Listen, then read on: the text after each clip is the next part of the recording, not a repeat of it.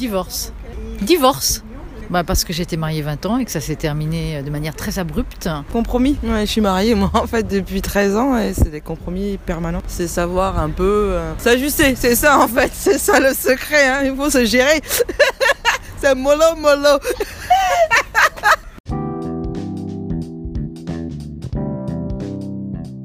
Plusieurs femmes se découragent et se questionnent en ce qui concerne le mariage. Mais avant d'aller plus loin, permettez-moi, mes chères femmes, de retourner à la jeunesse pour comprendre votre valeur.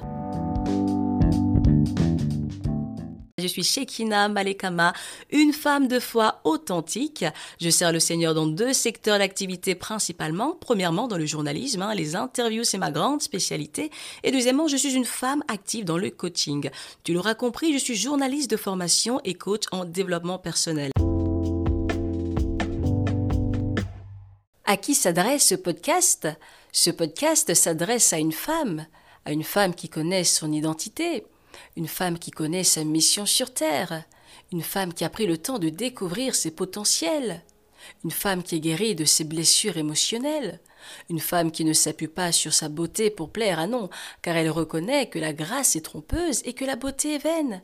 Je parle ici d'une femme chrétienne qui a pris le temps de cheminer avec le Seigneur Jésus, une femme qui a pris le temps de faire ses preuves à l'école du Saint-Esprit. Tu l'auras compris, je parle d'une femme mature qui est réellement prête pour s'accoupler et donc qui peut s'autoriser à se laisser courtiser. Amour pour les uns, divorce pour les autres, compromis pour d'autres encore. Mais alors qu'est-ce que le mariage? Lorsqu'on va lire la Bible dans Genèse, on va découvrir que le mariage est une institution divine. Dis avec moi institution divine. C'est-à-dire que le mariage est une invention de Dieu. Et oui, le mariage n'est pas une invention de la science, mais c'est un cadeau de Dieu, de l'Éternel, le créateur de l'univers. D'où l'importance de te marier avec une personne de confession chrétienne et plus particulièrement un chrétien pratiquant. Et oui, car aujourd'hui, on est chrétien mais on ne pratique pas on est chrétien, mais on met de côté la parole de Dieu. Absolument pas, ma chère femme. Si tu souhaites te marier, je t'encourage à t'associer avec une personne qui pratique ta foi, qui craint le Seigneur et surtout qui, comme toi, est décidé de faire du Seigneur Jésus-Christ le socle de votre mariage. Car tu l'ignores peut-être, mais en Île-de-France et plus particulièrement en région parisienne, un couple sur deux divorce. Et oui, un chiffre alarmant. Alors, cher auditeur, auditrice, toi qui aspires au mariage, je t'en conjure encore une fois, choisis de t'associer avec une personne qui craint le Seigneur. Lorsque Jésus est le socle de votre mariage, vous êtes armés, mari et femme, pour surmonter toutes les épreuves et les défis qui se présentent à votre mariage. Et la parole de Dieu le confirme. Je cite pour toi. Ainsi, toute personne qui entend les paroles que je viens de dire et les met en pratique sera semblable à une personne avisée qui a bâti sa maison sur le roc. La pluie est tombée, les torrents sont venus, les vents ont soufflé, ils se sont précipités contre cette maison et elle ne s'est pas écroulée car ses fondations étaient sur le roc. J'ai lu dans Matthieu 7 au verset 27, tu l'auras compris, Jésus est le roc, le socle, la fondation d'un mariage qui perdure dans le temps. Alors si tu souhaites te marier, j'espère vraiment que tu prends note que Jésus doit être au centre de ton mariage. Je ferme la parenthèse. À présent, j'aimerais m'adresser à toutes les femmes qui ont l'impression d'avoir perdu leur valeur à cause des relations sentimentales malsaines et parfois toxiques pour l'âme. Vous êtes nombreuses, mes chères femmes, à vous sentir négligées dans vos relations, méprisées, parfois abusées psychologiquement par des hommes distants qui se jouent de vos sentiments. Mes chères femmes, permettez-moi de vous rappeler dans ce premier podcast sur le mariage que vous êtes précieuses et essentielles pour les hommes. Et c'est bien pour cela que nous allons faire un retour dans la parole, retour à la jeunesse pour comprendre le diamant que vous êtes dans le mariage. C'est tout de suite.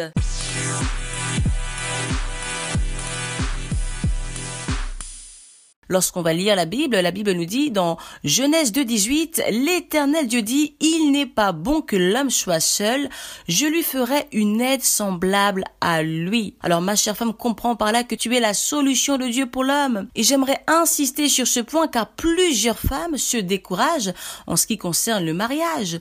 Et pourtant, lorsque tu comprends que tu es la pièce manquante au puzzle de l'homme, que tu es une aide semblable créée par le Seigneur justement pour combler le cœur de l'homme, pour participer à l'épanouissement de l'homme, Ma chère femme, ta perception change. Hey, ton attitude change. Ta manière de raisonner change. Pourquoi? Parce que tu comprends en fait que tu as de la valeur, que tu es une femme qui répond à un besoin. Parce que lorsque euh, la femme n'est pas là, en fait, l'homme ne sera pas entièrement comblé. Dans le plan de Dieu pour l'homme, la femme est la solution pour répondre aux besoins d'appartenance de l'homme, pour répondre à la solitude qui pèse sur les épaules de l'homme. Et là, je vais t'introduire la pyramide de Maslow. J'en suis persuadée, tu en as déjà entendu parler. Cette pyramide de Maslow va nous éclairer sur les différents besoins de l'homme. Et l'homme a plusieurs besoins. Il a le besoin de se nourrir, le besoin de se vêtir, le besoin de s'accomplir.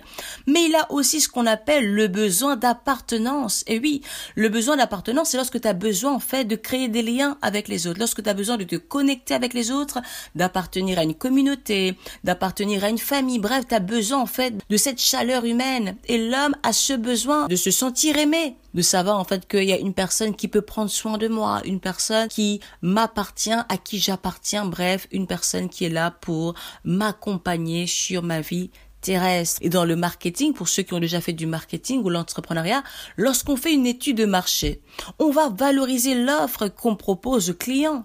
D'accord? Pourquoi? Parce que le client est dans le besoin. Et une personne qui est dans le besoin, donc naturellement, sera prête en fait à dépenser de l'argent parce qu'elle a besoin que son besoin puisse être comblé. Alors ma chère femme, lorsque tu considères que tu es une offre spéciale que le Seigneur a mis à disposition de l'homme, eh bien tu vas commencer à te comporter comme une femme qui connaît sa valeur. Et la Bible le dit, celui qui trouve une femme trouve le bonheur. C'est une grâce qu'il obtient de l'Éternel. Cela signifie que tu es un privilège pour l'homme, que tu es une valeur ajoutée qui viendra bonifier la vie de l'homme, qui viendra équilibrer la vie de l'homme, qui viendra perfectionner la vie de l'homme. Une femme qui comprend qu'elle va répondre à un besoin ultime, un besoin de première nécessité, forcément, elle va commencer à se comporter comme une femme qui a de la valeur. C'est-à-dire une femme qui ne mendie pas l'amour, mais une femme qui attend qu'on aille la chercher, parce que c'est elle la solution aux besoins. Amen. À présent, j'aimerais qu'on puisse écouter le témoignage d'une femme que j'ai eu l'opportunité d'accompagner sur le plan émotionnel et spirituel. À cause de la pression sociale liée au mariage, elle avait accepté, comme toi peut-être, de baisser la garde et de renverser ses standards pour mettre toutes les chances de son côté. Alors à partir de 25 ans, elle a enchaîné les relations amoureuses pour trouver l'homme de sa destinée. Pourtant, dans cette recherche de l'homme idéal, elle a perdu ses plumes et elle s'est fait très mal. Plutôt que de se sentir aimée, choyée, valorisée dans sa relation amoureuse du passé, elle avait l'impression de perdre sa valeur et d'être abusée physiquement, émotionnellement et psychologiquement. Et ce n'est pas terminé. À cause de la culpabilité, suite à l'impudicité dans laquelle elle se trouvait, notre sœur s'était éloignée de Dieu. Aujourd'hui, elle est réconciliée avec le Seigneur Jésus-Christ, et bien plus encore, elle est restaurée, mariée, épanouie et en bonne santé. On écoute.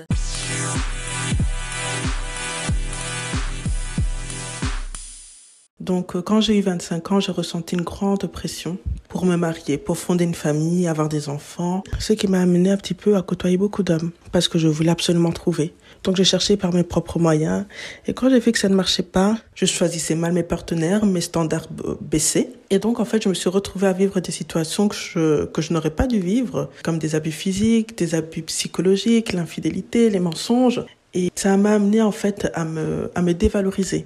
Je n'avais plus aucune estime de moi-même. Je, je ne me considérais plus en fait. Mais euh, il était hors de question pour moi de retourner dans, dans ce que j'étais parce que oui, j'étais dans l'impudicité. Et, donc c'était important pour moi de, de faire une thérapie pour ne plus retomber en fait dans ces travers-là. Donc euh, vraiment, j'aimerais encourager toutes les filles parce que c'est important de chercher à guérir, euh, de chercher à comprendre le pourquoi du comment, de pourquoi est-ce que les choses se passent d'une d'une certaine manière. Et après de retourner à, à, l'église, après avoir suivi une thérapie, un an après tout ça, ben, j'ai rencontré mon, mon mari, mon mari actuel. Et euh, et voilà, aujourd'hui je suis euh, mariée, euh, épanouie dans une relation que je n'aurais jamais cru être possible. Donc vraiment, il y a, il y a de l'espoir. À présent, j'aimerais m'adresser à toi qui m'écoutes particulièrement. Si toi aussi tu t'es reconnu dans ce témoignage, que tu admets avoir connu des relations sexuelles en dehors du mariage, ne laisse surtout pas la culpabilité t'éloigner de Dieu, mais au contraire, confesse au Seigneur Jésus-Christ ton péché, prends la décision ferme dans ton cœur de ne plus y retourner, et tu seras toi aussi pardonné et restauré. Car oui, l'Éternel est un Dieu miséricordieux, lent à la colère et riche en bonté, mais seulement si tu reconnais tes fautes et que tu confesses ton péché. Alors j'aimerais vraiment t'inviter à prendre la position d'humilité pour ouvrir ton cœur à ton Créateur. Lui dire Seigneur, je reconnais avoir péché contre toi de par cette relation sexuelle en dehors du mariage. Seigneur, je reconnais être retombé encore dans la fornication. Seigneur, je reconnais avoir donné ce qui faisait ma valeur. Seigneur, je reconnais avoir attristé le cœur du Saint-Esprit lorsque je me retrouvais sur ce lit avec cet homme. Seigneur, je reconnais t'avoir offensé, attristé par le péché sexuel. Je viens à toi, Yahweh, pour m'humilier, pour te demander pardon, parce que je sais que tu as dit dans ta parole que tu es juste et fidèle pour pardonner ceux qui confessent leurs péchés et qui les délaissent. Alors, Yahweh, me voici devant toi, pardonne-moi. Tu peux commencer à élever ta voix et commencer à prier dans ce sens.